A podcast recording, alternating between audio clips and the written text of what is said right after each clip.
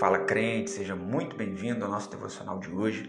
Que Deus abençoe poderosamente essa nova semana que inicia, que com ela venham bênçãos de Deus sobre a sua vida, que com ela venham oportunidades novas, diárias, de manifestarmos a glória dele para a vida das pessoas que estiverem ao nosso redor. Tito, epístola, carta de Tito, lá no Novo Testamento, capítulo 1. Tito, capítulo 1, os dois últimos versículos do capítulo, versículos 15 e 16, diz assim: Todas as coisas são puras para os puros, mas nada é puro para os contaminados e infiéis. Antes, o seu entendimento e consciência estão contaminados. Confessam que conhecem a Deus, mas negam-no com as obras, sendo abomináveis e desobedientes e reprovados para toda boa obra. Essa curtíssima carta pastoral de Paulo, no caso aqui é Tito, ela tem como temática principal conselhos para todas as classes de pessoas.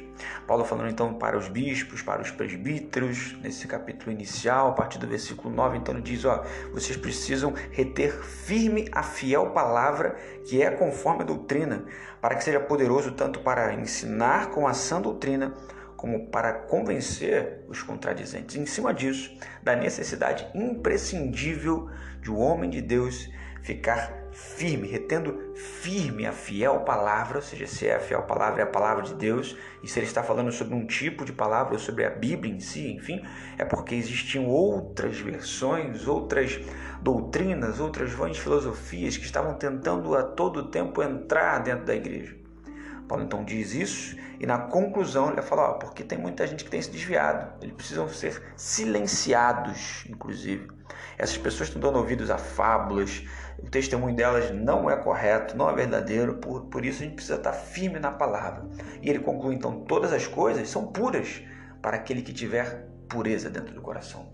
Paulo está falando sobre uma inocência que atinge ao nível de você não enxergar a maldade no outro. Paulo não está falando de uma capacidade ou de uma falta até mesmo de, de sentido, de bom senso, de bom senso, de perceber que o mundo é mundo, que as pessoas muitas das vezes são mais. Paulo está, na verdade, falando que aquele que tem retida no coração a verdadeira, a fiel palavra, enxerga tudo pelo olhar dessa palavra. Porém, aqueles que já estão contaminados, infiéis, tudo caminha pelo entendimento carnal deles, porque a carne e a consciência já estão contaminadas, todo entendimento já está corrompido. Confessam, e Paulo vai concluir, estes homens confessam que conhecem a Deus. Dizem por aí que são conhecedores de Deus, manifestam uma certa intelectualidade sobre o que é Deus, ou o que seria Deus, ou como seria Deus. Porém, na prática, negam com as suas obras. Que palavra profunda, tremenda, dura de Paulo falando sobre discurso, diálogo e prática. Claramente concluindo para Tito, dizendo: olha, aquele que de fato retém a palavra de Deus no coração, aquele que se diz homem de Deus, aquele que trabalha na obra de Deus para o reino de Deus e retém a palavra fiel no coração, é impossível com que isso não desemboque para a vida prática, com que isso não se derrame para a vida prática, com, com que isso não se exteriorize para a realidade de vida prática, não apenas fique numa intelectualidade vazia. Aqueles então que ficam tão somente no campo da intelectualidade, Paulo vai dizer desobedientes, abomináveis e reprovados para toda boa obra.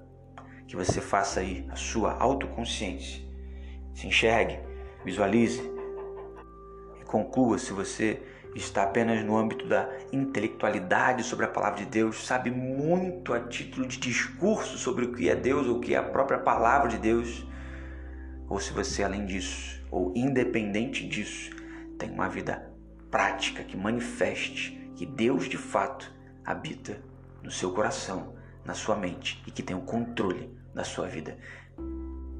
Que Ele não apenas resida em você, mas presida a sua vida. Que Ele nos abençoe poderosamente. Em nome de Jesus.